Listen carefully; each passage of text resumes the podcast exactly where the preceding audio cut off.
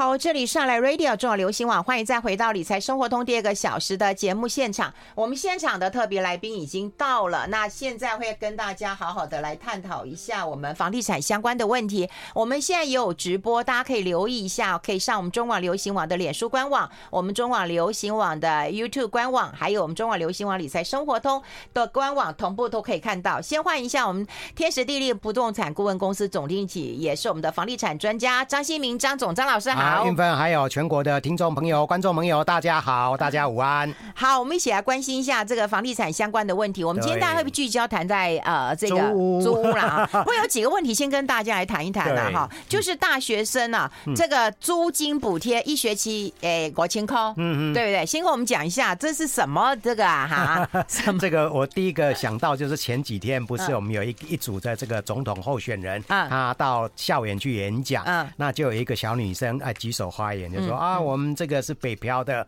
啊，到北部来工作来来这个就学这样子哈。那可是呢，呃，政府有一些的这种所谓的租金补贴的政策，确实是很好。可是呢，租屋看要签合约的时候，房东就跟他们讲说，哎，你们不要去申请那个租金补贴哦，啊，或者的话，我们可能这个房子就不租给你了啊。所以呢，这个部分就是现在我们看到了政府在这个租屋市场这一部分，它确实。实琢磨非常的深。从二零一七年啊，现任的这个政府就已经立了一个专法，叫做《租赁住宅管理啊条例发展条例》。哦，就是希望说把过去大家诟病的这个租屋黑市，希望有这个专法来规范啊。同时也鼓励一些所谓的包租代管扶持这样的一个业者，也鼓励所谓的公益房东哦，让他们把。多不多把房子拿出来啊，让一些弱势的啊，这个相对的这些民众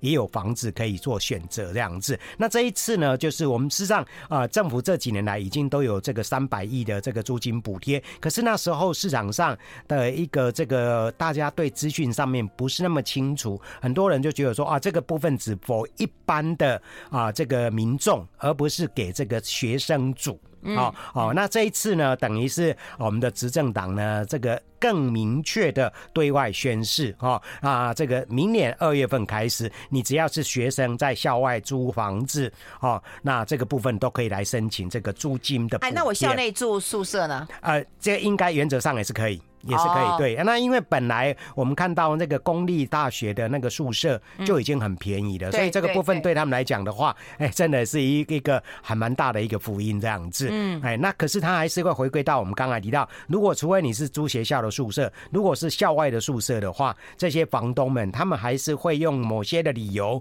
啊，可能啊，因为你要申请租金补贴，到时候呢，他们的那个过去累积多年的没有缴交的这个所谓的租赁所。所得的这个税，他他可能会被追税，他们会很害怕，所以呢，这个部分到时候可能会看得到吃不到这样。对，我们待会会讨论啊。就台湾当然有人讲，就是说租市场最大的困难就是你租金很高嘛，哈。嗯，对。第二个问题就是说我我有有这些补贴啊，我看得到我吃不到，房东就是不让我去申报嘛。嗯嗯嗯，这个是一个目前存在的最大的一个问题点。那政府大概都会说啊，那你可以跟跟房东沟通啊，哦啊，这个政府也有一些相。相关的税负的啊，这个减免这样子，可是房东呢啊，如果说政府没有把这个过去那个所谓的啊啊那个税的啊这个等于是条款哈，把它拿掉，这个紧箍咒拿掉的话，房东们还是会担心，还是会担心这样。除非是公益出租房东，那公益出租房东他的一个条件就是说，你的租金要比别人便宜，啊，你租给的是比较特殊的一些呃中低弱势的族群，那这些中低弱势的族群是现在目前市场上一。般房东不愿意出租的，因为会有什么问题？就是说，哎，待会我们也许会提到，很多人不租给老人家，单单身的老人，因为他可能会在那边，不管是自然死亡，或是说啊这个啊意外，或是说甚至啊自自自己死亡这样子哦，那这个会让他的房子的价值减损哦，所以这个很多人就是在会选择。所以我记得我们以前在啊大学租房子的时候，常常找房子的时候都会看到只限女生。那个就是我们市场上，它会有已经发展出来自然的一个机制，它知道什么样的一个房客相对是比较稳定，而且会啊正常缴缴这个房租。那更重要的话，他们不会破坏你的房子。哦，女生可能比较这个好管理一下，男生看丑陋了。丢但女生有时候会带男生回来就麻烦，房东也不知道。对，一般来讲啊，女生还是比较含保守含蓄的啦。大部分是男生带女生回来。我们那个年代了，现在我就现在就比较不清楚。起码时代不港啊，时代不港啊哈。对，所以讲究你来你全平等。真的，所以你说大学生哦，这些住宿生当然有一些补贴啦。那当然呢，你也不知道是不是选举的一个支票，不过总是对一些。弱势的人是有帮助的，有帮助，而且是中南部哦。中南部那个租金大概你住一个套房哈，如果不是太豪华的话，一个月大概就是五千块而已。哦，哎，那你我如果补出我补补补助的话，你大概就是不用钱了。对啊，就不用钱啊。对啊，但，也许交点管理费这样子。哦哦，这大一大福音啦。不过你就要看你的房东让不让你报了。对，好，待会儿会聊到，就是说其实有很多的黑暗面呐。嗯，那除了这个新闻之外啊，真的也要跟我们再来谈一谈了哈。这个囤房税二点零。初审通过，你看这个黑标题啊，对对，这是这两天最大的新闻，对，这是房地产最关注的，对对。对，所以我跟这个韵芬讲说啊，我们应该来谈一谈这个啊囤房税二点零这样子哈，因为这个囤房税二点零之前政策上面政府哦这个财政部嗯都期期以为不可啊，这个不能的不能推啊，这个囤房税啊，因为啊他们的说法然后就是说啊这个会造成。刚才我们讲的，房东会把这个租金的成本转嫁给消费者，嗯、哦，那造成可能这些弱势的民众租房子更是啊受到啊更大的一个压力。所以之前我们的财政部对于这个啊在野党。有提出的这样的一个版本，甚至把它推翻掉哦，还写了一大洋洋洒洒的说帖，说啊这个不行，那个不行，这个不行，那个不行，一大堆这样的一个状况。那可是呢，自从陈建仁我们的这个啊行政新院长上来之后，也换了一个新的财政部长，哎，他们的整个啊说法就完全的三百六十度的一个反转，那竟然就在这个行政院通过了啊。囤房税二点零哦，那这个前两天在立法院审议，那看起来呢啊，这个第一呃等于是我们讲的立法要三那那个三读通过嘛哦，等于是一读了这样子哦，那再来就会协商到底税率要怎么样来克这样子嗯。嗯，哎，所以现在到底有没有一个基本的定调啦？嗯，对啊，都已经到二点零了啊。对，基本上当然呃那个财政部已经有定调了，就是三他。经各个会期要通过三读哦，那明年二零二四年。七月开始实施课这个新的囤房税这样子，嗯，那这个囤房税可能我们的听众朋友有一些人还是哎有一点点的模模糊糊了哈，它基本上是从我们的房屋税来的，嗯，啊，就是它这一次修改是修改房屋税，那这个房屋税里面呢，就是现在有些县市政府已经有实施囤房税，嗯，所以这一次财政部提出来是囤房税二点零，那各县市政府的实施的，我们之前在节目中有讲过，它只是针对哦我们在台北市，假设台北市。好，那我有超过三户的房子，那台北市有课这个囤房税，那第四户他就课比较重的税这样子。嗯，那个之前的问题点就是说，哎，好像各县市已经有在科啦，可是为什么还要科全要全国来科囤房税？那这个最重要的这一次的重点就是全国总归户。嗯，全国总归户，因为如果没有全国总归户的话，比如说我是一个囤房大户啊，我在台北市，我就把它分散开啊，我台北市有三户，那我就不会被磕到囤房税。我各个地方都有三户，我就不超过四户。对对对，这样也不公平，嗯，要应该被揪出来。对，可是囤房税只有大户吗？建商会不会被囤到？我们待会讨论一下，我们先休息。I like 好，我们持续跟我们张新民张老师张总来谈一谈那个囤房税啦，因为现在看起来就是说已经到二点零版了嘛，然后那个财委会又初审了嘛，但但不知道会过了哈，现在就是要送。送送是送立法院了吗？还是送？他信呃财委会就在立法院了，他那个财委会通过就是一一读了。哦，就已经一就算一堵了。那现在他因为啊，最主要是在那个呃认知的差距是在那个税率上面。那因为还有其他的啊在野党也有提出版本。嗯。那我，所以我们大概一般的共识认为说，应该会以财政部的版本通过这样子。嗯。好，那财政部的版本呢，希望是说这个囤房税最高是四点八个 percent 这样子。哦。那可是呢，呃，我们有在野。野党他们提出来说，最高税率应该要克重一点，让这些囤房的人呢才会怕，他们才愿意把房子释出释放出来。所以呢，他们提出最高的那个囤房税是到十个 percent 这样子。嗯、那这个部分当然有些人会批评，就是说啊，这个你一个房子课囤房税啊，一一年就课十个 percent，等于是十年就差不多被政府征收。可是这个部分，我觉得他们根本不了解囤房税，呃，那个所谓的它的真正的课税的依据。我们的那个啊。房屋课税是用评定现值，并不是用市价。对啦，跟市价还差距差很远的。嗯哦，所以这个部分，所以在野党才会提出啊，那个应该要课到十趴。因为之所以我们还是回归到那个啊，当初啊，这个陈建人的这个啊，这个行政院为什么要推出这个囤房税？最主要就是要啊，鼓励自住。对对。然后呢，那个把这些囤房的人的房子，把它。激发出来到市场上面，比如说啊，你有很多房子，可能也许在出租，可能也许没有出租，那你因为啊这个囤房税下去之后，你就会考虑就说啊，那我每年要多缴这么多税哈，我把其中的可能第四户以上就把它卖掉。好，那这样的话，我就可以用自用住宅的一个税率这样子。好，那这个部分呢是政策上面的最主要的一个目的。那另外一个是刚才提到的是针对一些散客的投资客，另外一个是针对建商。哦，那政府也认为说，建商你盖房子就是应该赶快把它卖掉啊。那如果说你这个房子盖好了一年两年，哎，都还放在那一边，那是不是某种程度也是在囤积？对，而且你越卖越高。对对对，因为这几年来真的是越卖越高。赚的越多这样子，所以政府说应该也是要用这个啊税率来惩罚里面啊。第一年可能要给你啊这个三呃两趴，第二年可能是三趴，第四年可能是四趴啊，这样也累计上来，这样子让建商会赶快快速的赶快把房子卖掉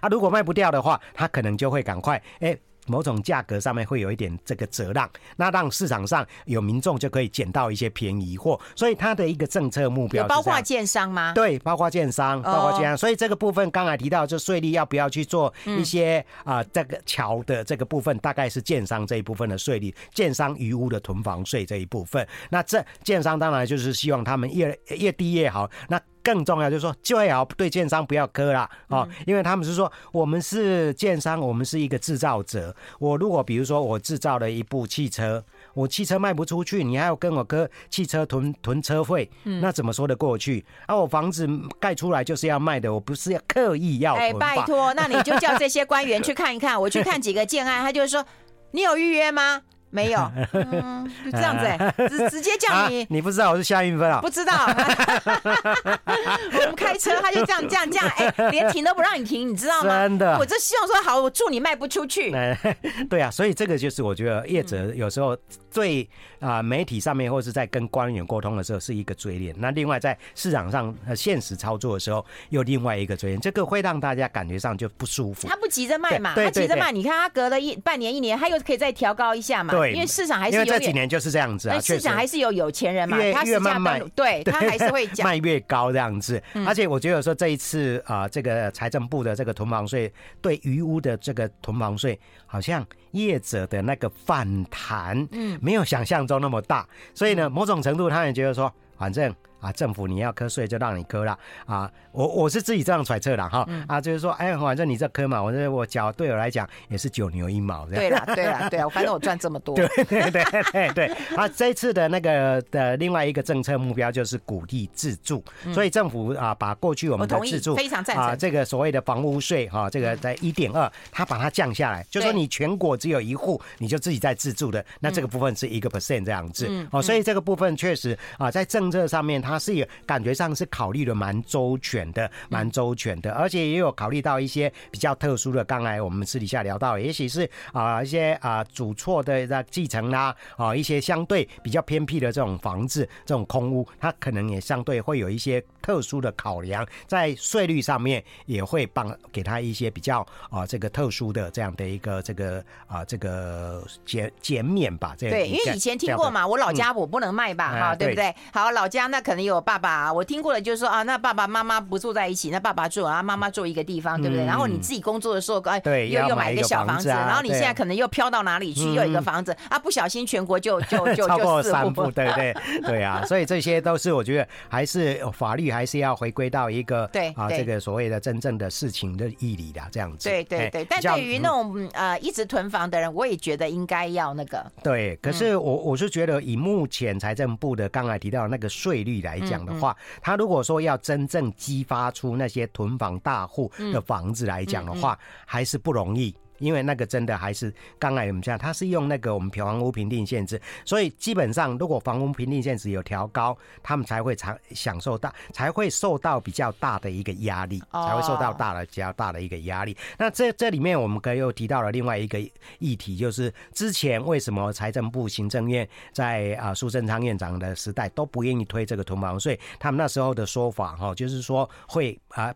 造成这个房东他们房子在出租的时候，你把他的那个房屋税提高，嗯，那他们一定会转嫁给消费者，哦，让租屋主的话会承受到更大的一个压力，哦，那这个部分，呃呃。行政院，我记得好像也是陈建仁院长，他在这个立法院接受质询的时候，他有说了，哦，这些房东们呢，你们不要啊、呃，这个啊、呃，就是说去啊反映这样的一个东西，他们还是有可以有这个怎么讲的公益房东的这样的一个这个低比较低的税负。对啦，公益房东我觉得是补补补贴你房东嘛。好，我们先休息一下。I like 好，欢迎回来《理财生活通》，我是夏云芬，在我旁边的就是我们的房地产专家张新民张老师张总了。那我们要跟大家来聊聊台湾的这个房客，嗯，他们的权益，如果跟全世界比的话，你觉得我们房客的权益还 OK 吗？其实，真的，如果我们比较客观哈、喔、来做一个比较的话，嗯，我们是比上不足，比下有余啦。就说这蛮适合你去做官好了。你讲这种话，没有，就是说我们那个状况，当然就是因为之前在在政府啊，很多人都批评所谓的租屋黑市嘛，啊，对，那这个确实是真的是在有很长一段时间都存在。可是刚才也提到，就二零一七年的时候，十二月二十七号，政府就立了一个专法，啊，就是租赁住宅管理。发展条例，那这个条例就是要保障房东跟房客，那某种程度就是要拉高房客他们在啊住屋市场上的一个相对的地位跟权利，这样子。啊，就是说啊，过去我们有时候这个房东说什么就算了哈，就叫他说了算。啊，你这有时候呢，房客基本上根本就是寄人篱下。对，在别人的屋檐下，你不得不低头这样子哦，所以这个啊，房东变成是等于有一党独大的那种感觉了哈。那自从有这个租赁住宅管理条例之后呢，啊，这个房客在权益上面，他有一些比较华丽的这个保障的一个依据哦。那当然，这个里面当然也有提到，刚才提到就是说，呃，过去那些房东啊，可能会找一些理由啊，把你赶出去的这些。那现在呢，这个华丽的这个部分也相对有比较一些保障。那我很多人都会举那个日。日本的案例，日本他们有一个叫做借地借家法。好、嗯，那借地当然就是这个部分比较像我们的那个我们叫啊使用权啊地上权住宅。嗯，那借家就是我们讲的租房子啊，就是你的房子住借给我住嘛，他们他们叫做借借家法。哦哦。那这个日本的借地借家法，它是啊规定就是说房东不可以在没有合理的理由情况之下把这个房客给赶走。啊，即使说你是一年一签的这样的一个房客，你可以无限期的续约。就是说你如果都是中规中矩的乖乖的缴。房租也没有破坏房子哦，那这个部分你那就可以一直一直的租下去，那就不会我们刚才提到，就是说哦，你老死哎，这个孤老的话，没有人要租给你房子这样的一个状况。所以这个部分，日本的借地借家法一直都有人在提倡哦，像这一次的啊力啊那个时代力量也有这个，他们也有提出这样的一个政见，就这样这希望说我们在这个租屋市场上面可以保障。民众租的权益这样子，那啊、呃，另外一个就是他们的借地借价法还有一个特色，就是说你不能无故的涨租金。哦，那我们刚才提到，就像我们这个呃房东，如果碰到啊这个租房屋税调涨，他们可能就会在下一次把这个这个灌到这个租客的身上。那除非你真的有充分的理由，你不能随便涨租金这样子。哦，这个日本在这方面是有一些地方可以值得我们借鉴的地方。那我们现在政府就是啊，除了刚刚提到二零一七年这样的一个租赁住宅啊这个管理条例之外，它也大力的扶持这些所谓的公益房东，希望说他们也可以啊把他们闲置的房子，或是说啊这个相对啊整理好了一点的房子，让这些比较中低收入或是特殊的族群来租房子。那政府会给他在房屋税上面，或甚至地价税上面做一些减免这样子哦。所以这个是公益房东的这个部分。那大概我们刚才提到的，就是说这个啊囤房税，我们的行政院长大概就是希望说，我们的这些房东们呢，可能够朝着这个公益房东这样来走这样子。对，那是政府补贴嘛。另外，其实我们刚刚有提到一个问题啊，就是说，不管是大学生或者是一般上班族，主要你是租房子的人，都会碰到一个问题，就房东叫你不要报。对，那你就拿不到了，对，那这就是租黑市的一个一个一个现象嘛。嗯，因为你你这样就会被被被发现，你可能就要缴税了。对，这件事情好像没有办法杜绝。对啊，对啊，所以这个也是我刚才提到最根本的原那个症结点，还是在那个房租赁所得税。所以我记得好像之前好像好像是财政部还是行政院，他有提到过，就是说还可以让这些公益房东过去的那个。啊，没有缴的税都可以一笔勾销啊。那这个部分等于是，就是说等于大赦条款这样子，哦、对对，坦白从宽，对对对。那可是这个还是只是是比较针对是公益房东这一部分，对，嗯嗯。所以这个租屋的黑市是无法，嗯。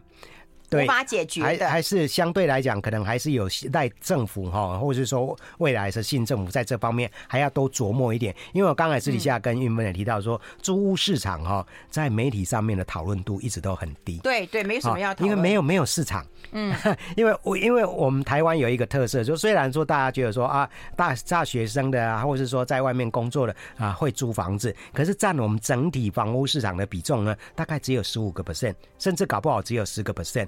哦，跟日本跟美国完全不一样。日本大概有四成的人是租房子，大概有四成，嗯、就是说，一一百户的这个住住家里面，大概只有六十个 percent，哦，六六十个 percent 的人是自有住宅。哦，那台湾是八十五个 percent，对，我们的自有住宅率很高，对，人都有房子。对对对对，啊，呃，美国大概有五十个 percent。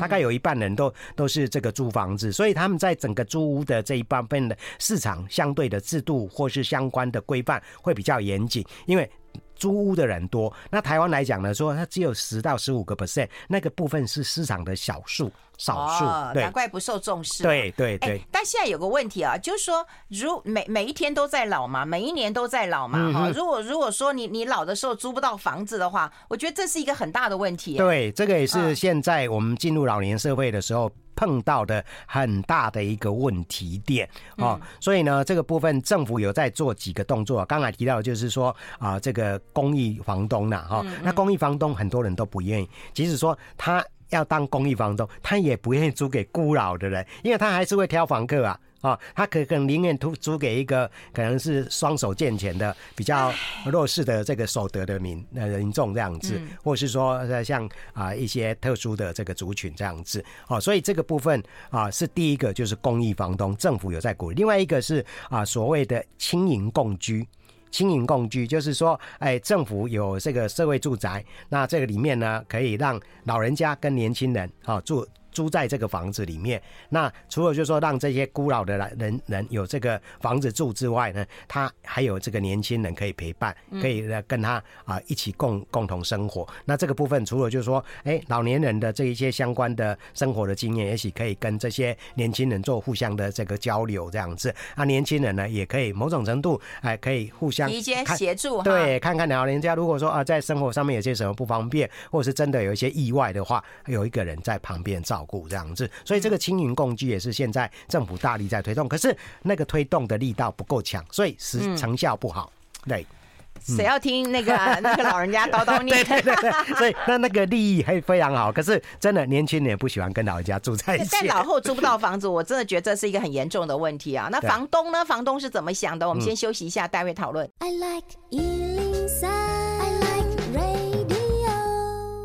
好，我们持续跟大家来聊一聊哈，就是跟张新明来聊一聊这个台湾房东的租金报酬率啊。我本来讲说，哎，是全世界哈，大概倒数加前三名一定有，你说是确定是倒数第一名？对，因为我之前有看过一个这个全世界租金排行榜。啊，那他有做了一个租金回报率，因为我们知道，就是说你要怎么样去算你的租金回报率，就是说你买了一个房子，嗯，好，那你每年的租金多少？好，那到时候什么？除以你的那个房屋总价，总房屋那要多多久呢？在台北市了哈，它是用比较极端的，就台北市，台北市要六十四年，就是说你买那个房子出租哈，你要六十四年才回本，嗯，六十四年靠那个租金哦，完全没有没有贷款的情况之下，六十四年才能回本，这个是全世界最低。全世界最低的啊，这个等于是最长的那个租金回报率这样子。那很多人就会想说啊，那房东为什么要这么笨，把那个钱啊去买一个房子来出租哈？那搞不好这个房子被搞破坏啊什么，或是房客不缴租金啊，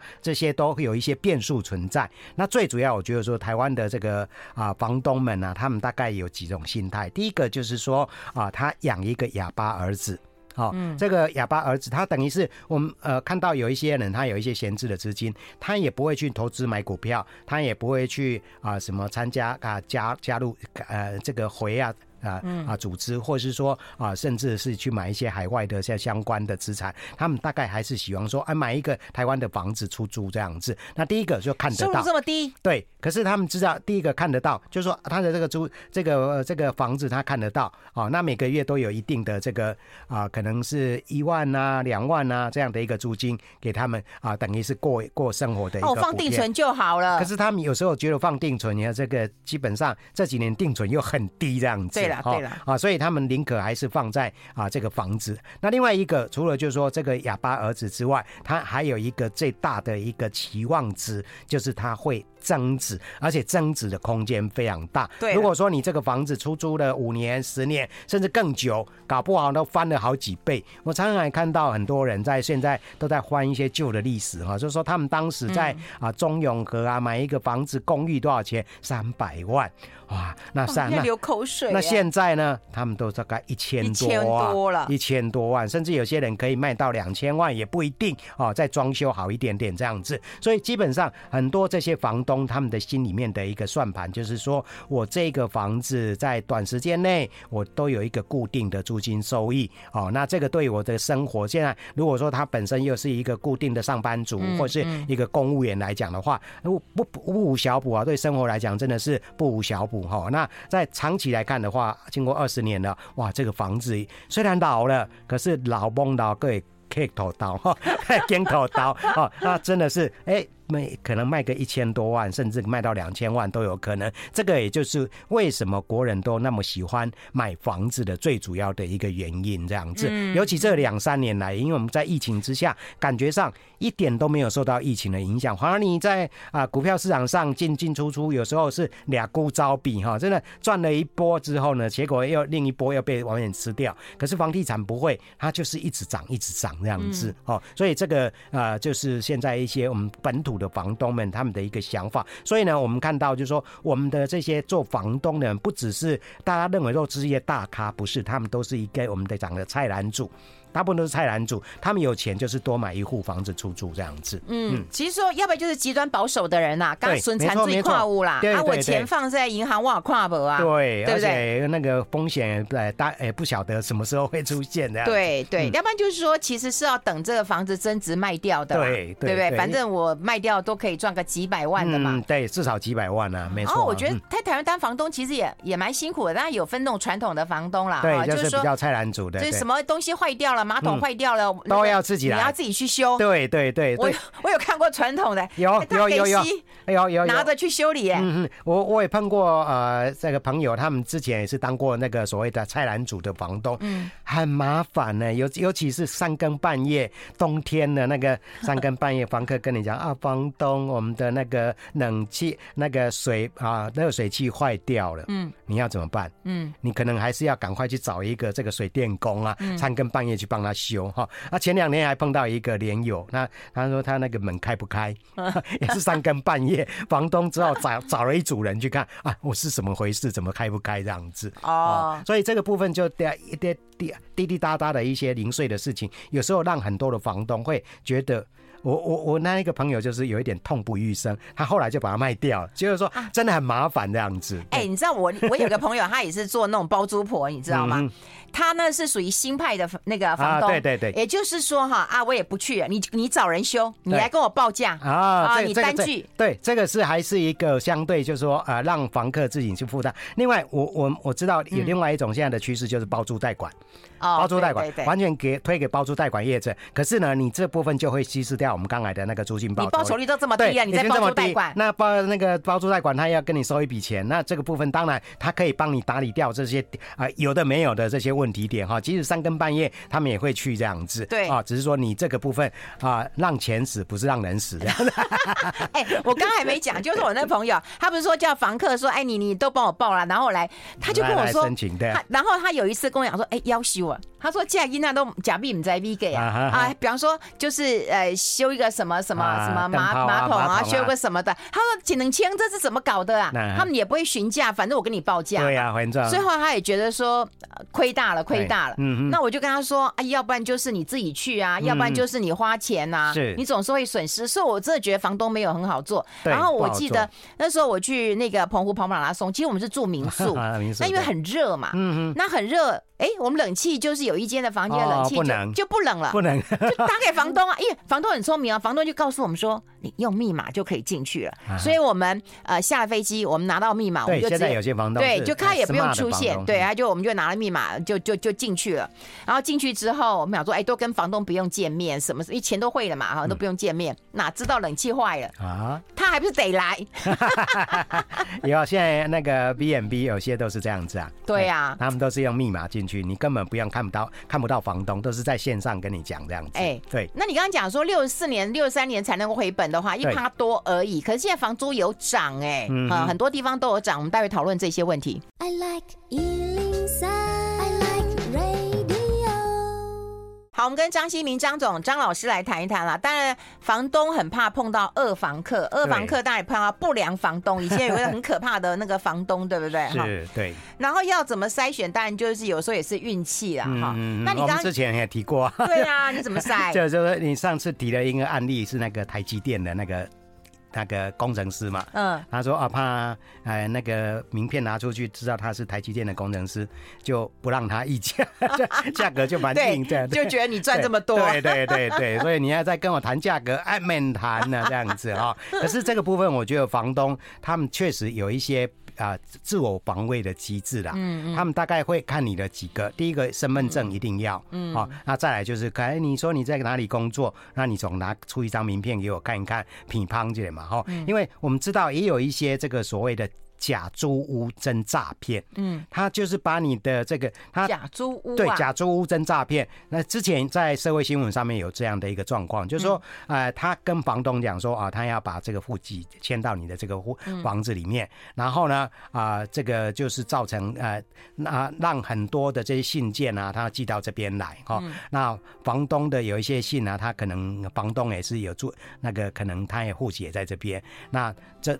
某种程度，他这这个算是蛮高干的。那造之后造成，就是说法院要拍卖他的房子，寄这个部分来通知的时候，他都不知道。结果呢，这个房客就是把这个房子买下来这样子。所以这个就是假假租屋真诈骗。对对，这个是社会新闻上面有提到过，大家可以搜寻 Google 一下。那刚才提到就是说，这些房东们，他们当然对这些房客某种程度，大家也都会有所心防这样子哈。所以呢，房东会做一些小小的征信。哦，那这样的。话，避免就是说房客搞破坏，或是搞破坏之后呢，你找不到他的人，因为我们看到啊，之前有那个等于是房客搬走了之后，整个满房子的都是垃圾哇，那你要清运的话，就是一大笔的钱这样子哈，所以这个部分是要要筛选一下房客的这样子。那另外一个，我觉得当房东你还是要做一点功课，因为我之前碰到一个很实际的一个案例，这个是我的啊之前工作的一个同事，他因为。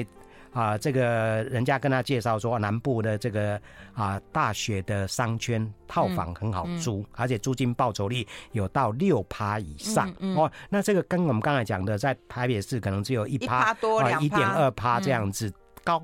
五倍之多哦，所以他想说哦，就很心动，而且总价不高，只有一百万啊，所以他就投入了一百万就出出租了。可是呢，现在出现的是什么样子？大学要退场了，哦、那这个房子现在要卖也卖不掉哦、嗯、哦，所以呢，这个就是可能大家还是要稍微注意一下一些相关的发展的趋势，不是说所有的房子你租下来就可以啊稳定的啊当一个哑巴儿子，每个月都吐钱给你，然后呢做租个十年二十年，他真的会给你赚的一几百万甚至上千万啊！不要呃太过于乐观啊，没有那样的个危机意识这样子，嗯，哎、嗯。欸那我们来看看啊，就是说我们刚刚讲租金报酬率那么低啊，台湾的租金听说有点涨，而且是中涨中南部啊，这有点跟我想的不太一样哎。这个也是跟这几年来我们看到的，就是房价哦，这个普遍上涨。那过去我们讲的就是说比较蛋黄区啦，甚至蛋壳区都没有涨，嗯，所以呢那些地方的一个租金当然也涨不动哦。所以为什么刚才提到一些主要中南部的那个房子，他们的租金报酬率会比较高？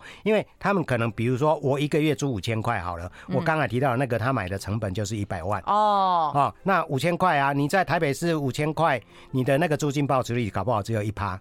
嗯，因为它的房价搞不好是总价的关系，对对对对啊啊！可是这边可能就有六趴这样子哈，所以呢，在过去这个边房价没有涨，那现在呢，慢慢房房租涨上，房价涨上来之后，房租也跟着水涨船高，所以我们看到的是南部跟东部涨得最多，这个大概有其来有致哦。那当然，这个在接下来就是说，如果囤房税再实施下去，会不会在某种程度又再拉高这样的一个租金的水准，可能还是值得观察。我觉得多多少少会反映。多多少少会怀念。哎，可是说实在，租房子是有劳动人口啊。对，那是不是台北或大台北或者什么几都六都？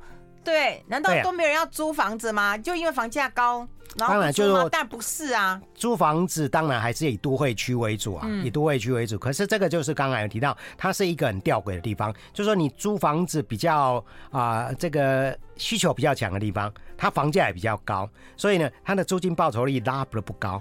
哦，那不高也涨不上去，涨不上去，很难涨。那相对来讲呢，中南部它因为房价极其低哦，那大家呃可能如果有这个成本的这个因素要反映的话，嗯、它比较容易把它灌到啊这个租金里面来。所以这个部分就是一个比较吊诡的地方。所以刚才我特别讲啊，提醒这些所谓要当包租公包租婆的们，还是要慎选地点，看你是要啊比较稳定的租金收益，还是你要。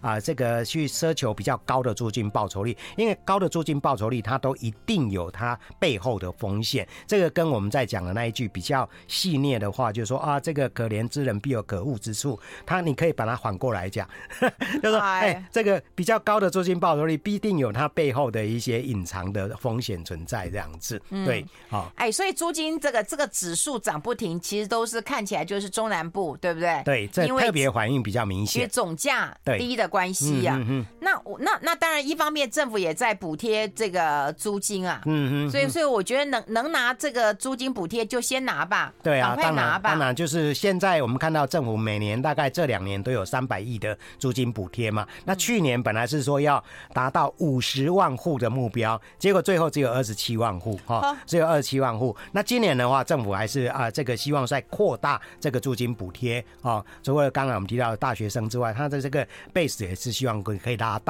所以呢，这个最近都一直在不断的啊，这个呼吁我们的这些租屋主哈，可以赶快哎，如果你的符合条件哦，那可以来申请。那这个部分也可以啊，咨询各地方的这个地相关的这个主办地呃，这个啊大当局可以去了解一下，看你是不是符合资格。如果符合资格的话，不要放弃这个权利啊，这个送给你的钱啊，这个不要白。不拿白不拿这样子，这样子哦，也可以让你的这个生活负担稍微减轻一点点这样子。对，我觉得当然不拿白不拿，你拿了以后，当然就是让你生活呃减轻一点负担，然后你多存一点钱，对，到最后还是得买房子啊。而且谈到现在，嗯，对不对？